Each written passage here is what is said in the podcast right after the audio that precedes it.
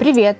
Это подкаст 01 про технологии, образование и все, что с ними связано. В наш подкаст я приглашаю гостей, которые только начали свой профессиональный путь в IT, и тех, кто в этой области давно и может поделиться своей экспертизой, чтобы вы могли узнать, как разные IT-профессии устроены от начала и до конца. Сегодня с нами Юля Пушкина, руководитель Центра карьеры Skill Factory. Ее цель – трудоустройство наших студентов. Марина Бабаина, студентка курса по Data Science, и Оксана Быкова, педагогический дизайнер. Она много работала как раз над этим курсом. Всем привет! Всем привет! Спасибо большое за приглашение. Марина, давай перейдем к тебе. Расскажи, пожалуйста, чем ты сейчас занимаешься, на каком курсе ты учишься и чем обусловлен твой выбор именно этого курса. Меня зовут Марина Бабайна. Я являюсь студенткой да, Skill Factory, учусь на Data Science. По жизни я работаю уже более 10 или 12 даже лет. Сейчас э, сложно да, э, назвать четкую цифру. Э, в управлении цепями поставок э, в разных компаниях работала, в разных сферах, имеется в виду бизнес-сферах. И сейчас вот последнее мое настоящее место работы в металлургической компании. Я уже сказала, что основная сфера – это управление цепями поставок, планирование, то есть это то, чем я занимаюсь вот все эти годы. И на последнем месте работы я также являюсь сотрудником управления цепями поставок, да, тот самый supply chain – но уже в рамках проектного менеджера по различным оптимизационным проектам. Supply chain – это очень тесно связано все время с оптимизацией, с сокращением затрат. Я учусь на Data Science, 41 поток, с сентября, да. Марин, а, расскажи, пожалуйста, почему ты решила пойти учиться на Data Science? Как э, я уже так бегло сказала, э, у нас очень много именно проектов оптимизационных, в, которых э, я, в которые я вовлечена, какие-то я лидирую. И в том числе мы работаем и с консультантами тоже. И в какой-то момент вот я почувствовала, что мне не хватает скиллов, во-первых, да, каких-то для обработки больших массивов информации, для поиска каких-то даже идей. А, это была, наверное, первый толчок. Я увидела, что, ну, что такое питон, что это гораздо круче, чем Excel. Mm-hmm. Мне тоже как-то захотелось с этим поработать. И дальше я начала ну, раскручивать эту цепочку, там и у себя в компании спрашивать ребят, что да как. Э, и ну, мы пришли, так, наверное, сообща к выводу, что Data Science – это интересная тема. Для нас это, ну, там, для, как для компании в целом и для supply chain это перспективно, интересно и, ну, собственно, может дать свой, свой бенефит, uh-huh, uh-huh. да, а можешь, свои, кстати, свои выгоды. Да, а можешь, кстати, uh-huh. вот поделиться примером задачи, которую ты могла бы решать, ну, или планируешь решать благодаря Data Science? Да, ну вот сейчас у нас в разработке я не являюсь дата-сайентистом на проекте, но я являюсь так называемым там, бизнес-транслятором. Угу.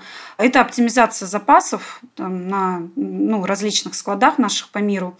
И ну, вот эта задача, которая так вот легко там, с Excel ну, не решается. Да? То есть там нужны различные симуляции, там очень много факторов, влияющих да, на саму цепочку.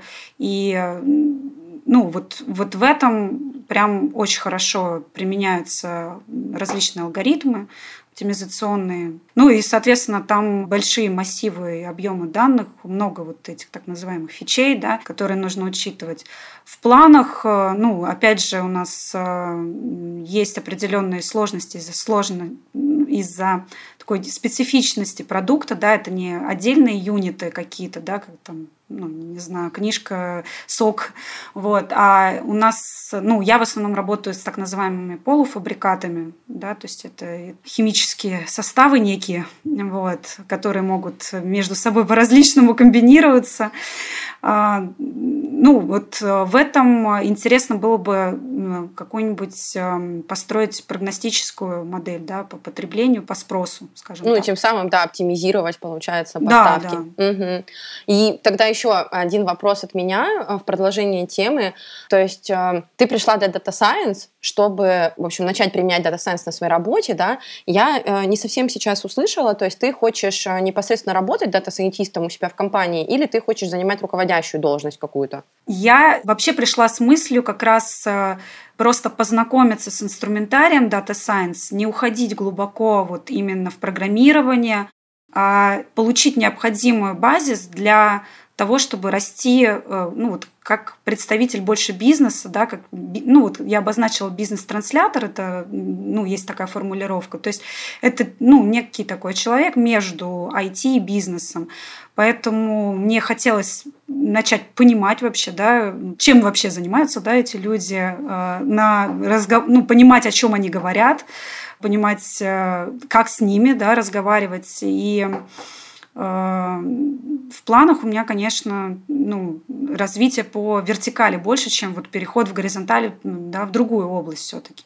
Спасибо. Да, мне кажется, что как раз здесь хочется попросить откликнуться Юлю, потому что э, запрос у Марины больше карьерный, и хочется ну, как бы понять, насколько вот такой запрос, он откликается на рынке, насколько компании готовы приглашать к себе людей, вот, у которых есть уже определенный бэкграунд, это точно не с нуля, но кажется, что в IT более-менее с нуля. Если success stories вот людей, которые пришли из другой сферы, у них есть уже какой-то бэкграунд, а потом они пришли, например, в Data Science.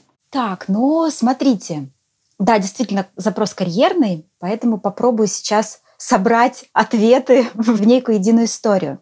Смотрите, что сейчас происходит на рынке.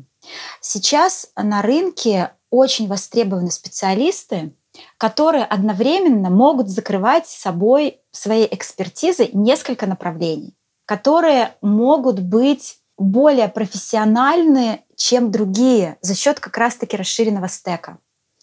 А, что я вижу? А, то есть Марина у нас профессионал, хороший специалист с большим опытом в сфере поставок, и она пришла в обучение для того, чтобы расширить свой стек. Вот такие специалисты мега востребованы, потому что а, здесь можно применить себя точно, в, там, продолжать развиваться или продолжать применять свой опыт в поставках, но при этом использовать в своей работе инструменты, ну, в данном случае Data Science. Python, SQL и так далее. И, конечно, такой специалист с большей вероятностью выиграет конкуренцию на рынке. Поэтому да, запросы такие есть. А если действовать как-то по шагам, то вот какой следующий шаг должен быть у Марины, чтобы стать тем специалистом на роль, которую вот сейчас больше всего хочется, а, что нужно сделать? Ну, во-первых, мне кажется, нужно четко определиться со своими желаниями. Вот мне хочется задать несколько вопросов, Марин, тебе. А, смотри, угу. ты сейчас а, занимаешься уже достаточно большое количество времени тем, чем ты занимаешься. И я так понимаю, что у тебя есть а, какие-то люди в подчинении, ты управляешь командой, вы вместе работаете над какой-то задачей да? Да, есть такое. Вот, теперь у меня вопрос.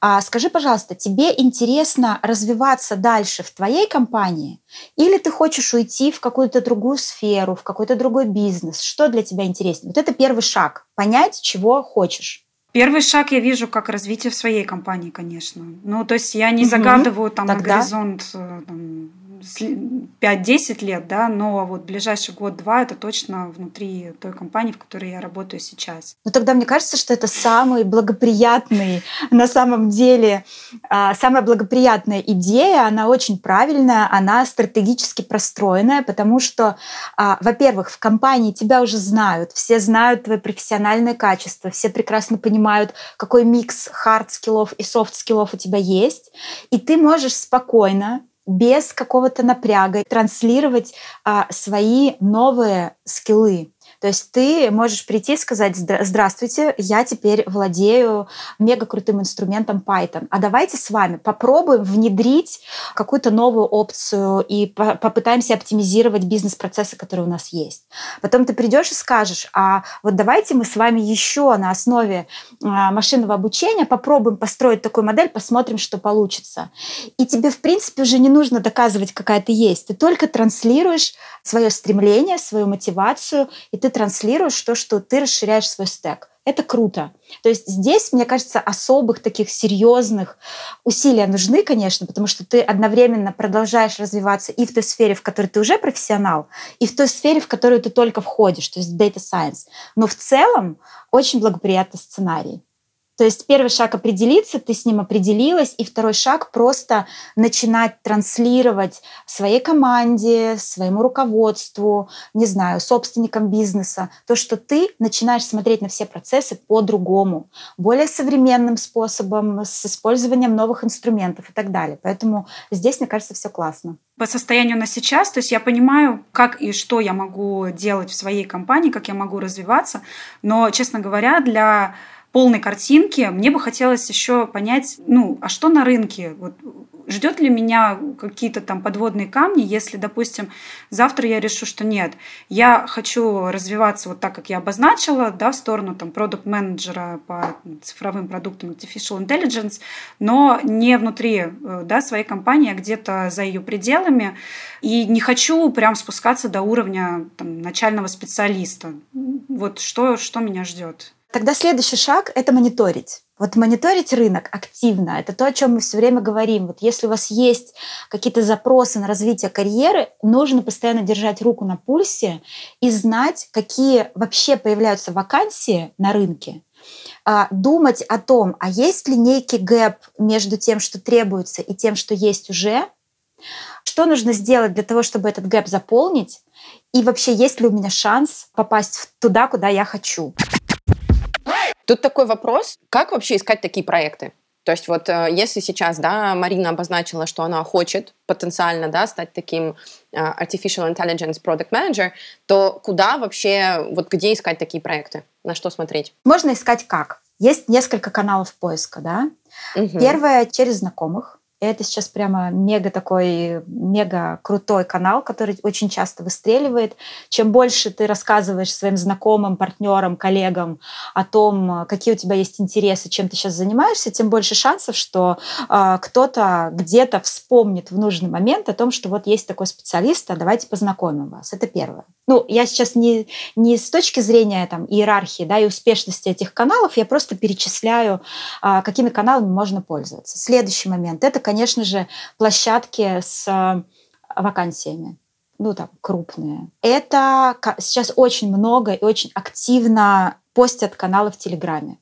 Их прям много. Есть целые каналы для продукт-менеджеров, где ежедневно можно искать и видеть интересные вакансии в разных абсолютно сферах и направлениях. Это может быть промышленность, это может быть IT-digital, это может быть ритейл, банки и так далее. То есть э, масса вариантов.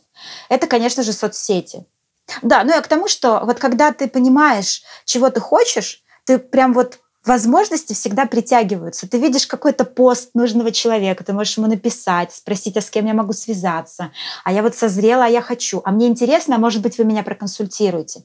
Ну, то есть я же говорю, сейчас рынок, он сложный, но он уникальный. И мне кажется, еще несколько лет назад мы не могли даже подумать вообще, представить себе, что мы будем думать о том, а где же, собственно, найти мне контакты Тим Лида для того, чтобы закинуть удочку и сказать, а вот смотрите, у вас есть такой потенциально классный кандидат, и вот вы можете меня рассмотреть, а давайте я вам отправлю свое резюме. Слушай, а вот все-таки про амбиции, ну вот если мы идем по каким-то таким точечным каналам, да, когда мы идем на конкретные сайты и смотрим там, но даже там, в общем, у меня вопрос, а какой-то должен быть поисковой запрос? Продукт менеджер data science, машинное обучение, artificial intelligence.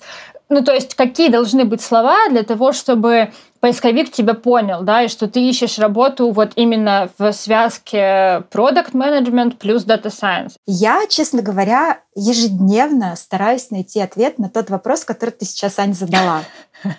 Это просто какой-то ежедневный квест, потому что, конечно, я прям, знаешь, там, я ежедневно мониторю, я подписана на 54 канала с вакансиями. Ну, это все только из IT. 54. Я их честно просматриваю ежедневно. Ну, то есть у меня уже а, такая, такая прям вот стратегия. Я ежедневно просматриваю каналы. Это очень важно, потому что, во-первых, появляется насмотренность, и ты прямо вот четко понимаешь рынок, как рынок меняется. И, конечно, я и, и как бы просматриваю эти каналы, а иногда мне хочется сократить путь, и я начинаю в поисковик вбивать каких только комбинаций я не придумываю, если честно. И поисковая выдача чаще всего меня не сильно радует, но среди там десятков или там двух десятков вакансий всегда находится то, что нужно. И я такая думаю, о, класс, эта комбинация сработала. Иногда прям вообще все подряд. Я просто хотела здесь добавить, что когда мы как раз разрабатывали карьерный модуль, вот, Марина, ты его проходила, да, ты, наверное, помнишь этот момент. Mm-hmm. То есть а, мы даже рассказывали студентам о том, какие странные запросы под какими странными названиями иногда работодатели постят на самом деле вакансии дата-сайентистов, или они могут написать, что это вакансия дата-сайентиста, а по факту это, ну, там, скажем, какой-нибудь аналитик данных начального уровня, да, то есть и вовсе не дата-сайентист, никакого машинного обучения там не будет. То есть, э, да, здесь важно понимать, что тут, наверное, стратегия такая, что искать, искать, искать, и изучать очень подробно вакансии сами. То есть там набор ключевых слов не всегда приведет тебя к нужному результату. Смотрите, я на самом деле хотела тут задать такой интересный вопрос вообще про возможности выхода на зарубежный рынок.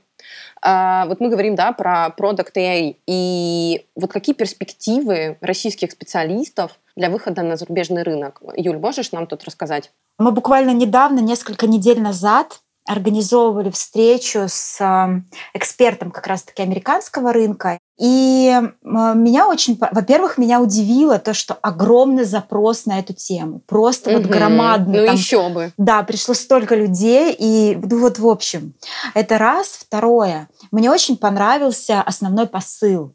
Русскоязычных специалистов очень хорошо рассматривают. И очень часто кажется, что, ну это опять же, это не мое мнение, да, это вот мнение эксперта зарубежного рынка. Она сказала, что да, действительно, очень часто бывает так, что русскоязычные кандидаты а, по многим параметрам вот, ну, я не знаю, можно ли так говорить или нет, но они прям выигрывают конкуренцию по, по уровню своего профессионализма, сформированности хард-скиллов и, может быть, даже софт-скиллов. Поэтому перспективы, конечно, есть, но нужно понимать, что вот если мы рассматриваем, к примеру, такую сферу, как, ну не сферу, а такую профессию, как продукт менеджер project менеджер да, не просто программист, который будет там сидеть кодить, или не просто дата-сайентист, который будет работать с данными. Если мы говорим про такие профессии, как продукт, который очень много общается и с командами, и с бизнесом, может быть, даже с рынком. У него должен быть, а, прекрасный английский, то есть это не, не, не просто там на уровне, да, там написать и так далее. И второе, должно быть упорство, потому что как раз-таки зарубежный рынок долго проверяет своих кандидатов. А что значит долго проверяют? Это значит, что помимо вот всех вот этих испытаний, там, не знаю, интервью с рекрутером или интервью с HR-менеджером, э, следуют технические интервью, выполнение тестовых заданий, встреча mm-hmm. с командой или с, тех, с нанимающим менеджером. А потом начинаются, естественно, проверки службы безопасности, звонки обязательно в компании для того, чтобы выяснить, работал, не работал, а как он вообще в работе, а стоит или не стоит. И, в общем-то, это прям вот, ну, такой выматывающий, наверное, процесс, к которому нужно быть готовым. Но в целом все абсолютно возможно. У меня сейчас есть несколько партнеров, с которыми мы активно работаем, и они всегда говорят, мы очень лояльны к желанию а, кандидатов релацироваться в какой-то из наших офисов, который находится в других странах. Так там Европа, А сколько например. времени вот на все это может пройти? На все этапы собеседования в зарубежную компанию? Слушай, вот ты знаешь, здесь на самом деле нет ответа. Вот потому что в каждой компании, правда, по-разному. Во-первых, сейчас есть ну, как бы два варианта развития событий. Кому-то нужно срочно, и, соответственно, mm-hmm. ну, как бы стараются максимально быстро закрыть вакансию. А иногда ищут, ну, не знаю, там, на новый проект, либо на перспективу. Соответственно, не готовы прям брать первого попавшегося и берут какой-то тайм-аут, например. Поэтому ну, нету какого-то вот э, конкретного, что вот через три месяца вы получите работу, да, такого нет. А в связи с ну, Но сейчас как бы это, кажется, ого срок. А, слушай, ну в IT, кстати, знаешь, все возможно на самом деле. Потому что, естественно, IT-специалисты стоят дорого. Компания не может себе позволить э, ошибиться даже на этапе выбора кандидата. Поэтому, да, долго сравнивают, долго выбирают. А самое главное, что запрос у рынка большой, а вот особенно если мы говорим про такую сферу, как Data Science, да, все-таки мне кажется, что эта профессия еще находится в стадии становления все равно еще не, не все ее возможности раскрыты, и рынок не заполнен специалистами. Мне кажется, если брать аналитику, а, то там уже как бы прям вот аналитиков много. Дата-сайентисты хорошие, естественно, в цене. Поэтому здесь, э, ну, как бы процесс может растянуться сильно. Юля, наверное, к тебе вопрос про связку Data Science и бизнес. Если у Марины такая цель, чтобы развиваться как продукт менеджер с сознанием Data Science, с умением автоматизации, машинного обучения и так далее, здесь возникает вопрос, насколько вообще бизнес, люди из топ-менеджмента, насколько они должны разбираться тоже в Data Science, чтобы ну, вот такие специалисты, как Марина, могли с ними разговаривать на одном языке. А с другой стороны, как тебе кажется, люди из Data Science, насколько они, в принципе, разговаривают на языке бизнеса, и, в общем, если этот матч, либо это немножко как бы разные такие люди, потому что кажется, что, ну, бизнес, он такой про деньги, про метрики, про выгоду, а Data Science, они про ну, про какие-то свои модели, что они немножко такие люди, Наука. да, из науки, немножко такие нерды в хорошем смысле. И вот кажется, что как будто бы бизнес очень про жизнь, а Data Science не очень про жизнь, а больше про формулы. Вот насколько это вообще соответствует действительности в реальных компаниях? Ну, вообще я сразу хочу сказать, что топ-менеджмент, да, не обязательно должен разбираться в, ну, как бы там, в Data Science. А вот тот специалист, э, которым будет Марина в скором времени, должен прийти к бизнесу и сказать, друзья, вот мы с вами делали вот так и получали вот такие результаты. А если мы хотим других результатов, нам нужно использовать вот этот сценарий, вот этот сценарий и вот этот сценарий. И, соответственно, мы с вами можем получить вот такие результаты. То есть Марина должна прийти к, там, к, к топам и сказать, что если мы хотим получать другой результат, давайте попробуем э, использовать вот такие технологии. То есть Марина должна разбираться, и она должна грамотно транслировать возможности тех методов, которые она приносит бизнесу. Вот тут скорее вот так.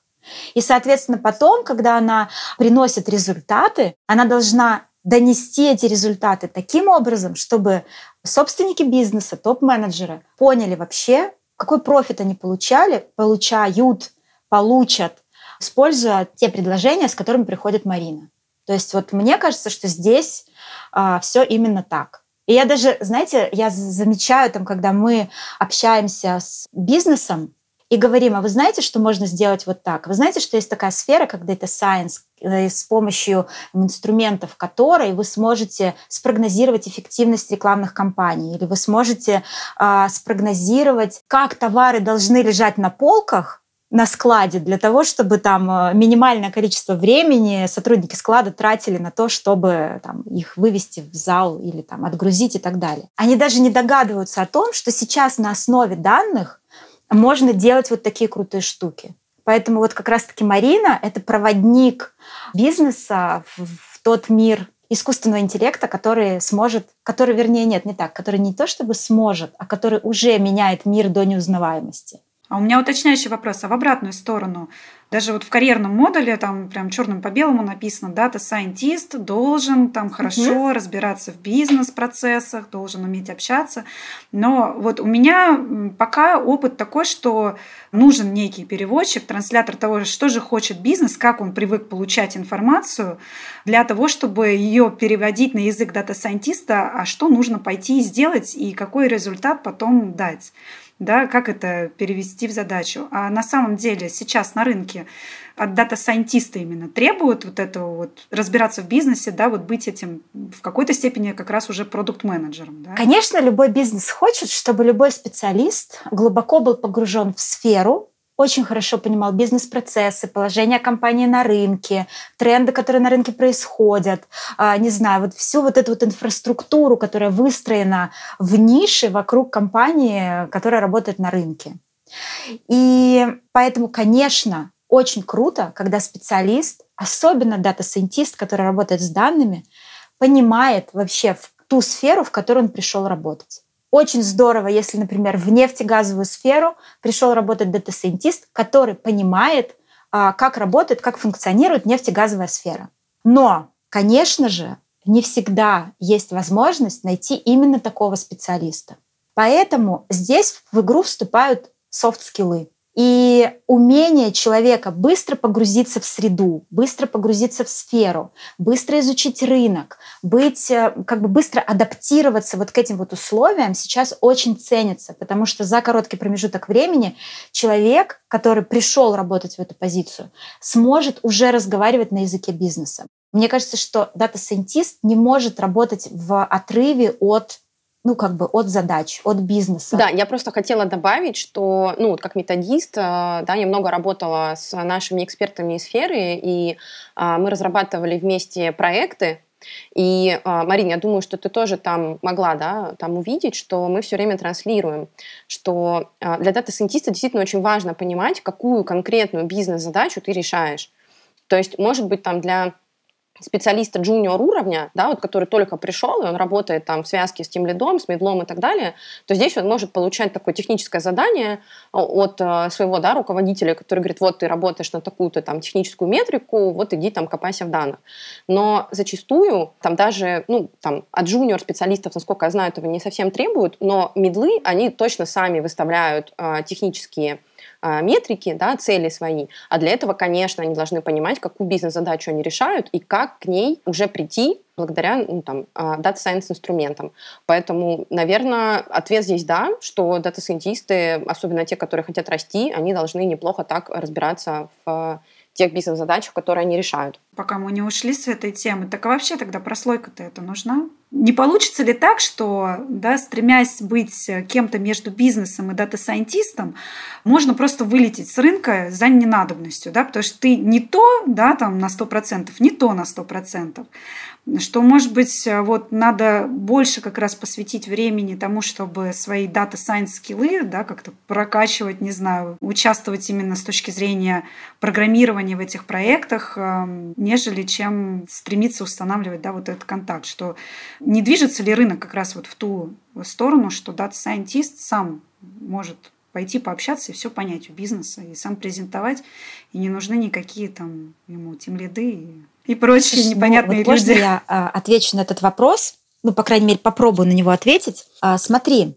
если мы говорим о том, что у нас есть команда, которая работает над какой-то задачей, у команды всегда должен быть человек, который будет управлять ресурсами этой команды. Это очень важно. И в бизнесе эта роль как раз-таки очень ценна и очень важна невозможно бизнесу, невозможно там, не знаю, топ-менеджменту общаться с каждым а, дата-сайентистом и узнавать, а что он сейчас делает и для чего он это делает.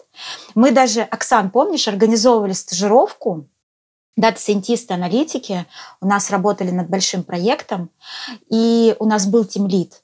И именно тимлит вел все переговоры с представителями бизнеса, забирал у них задачи, приносил э, готовые решения и, собственно, раздавал задачи своей команде. И он понимал, именно он, да, понимал, как нужно действовать для того, чтобы там, через определенный промежуток времени прийти к нужному результату.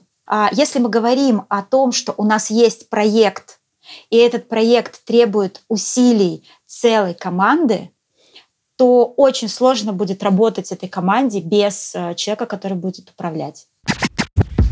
Вот у меня сейчас такой вопрос к Юле, он довольно, я думаю, ответ на него будет довольно длинным, но можешь ли привести примеры таких а, историй успеха, да, когда там наши студенты или, может быть, там а, не наши студенты перешли в IT, не на нулевую позицию, используя тот опыт, который у них уже был, и как ты считаешь, что являлось ключевым фактором такого успеха?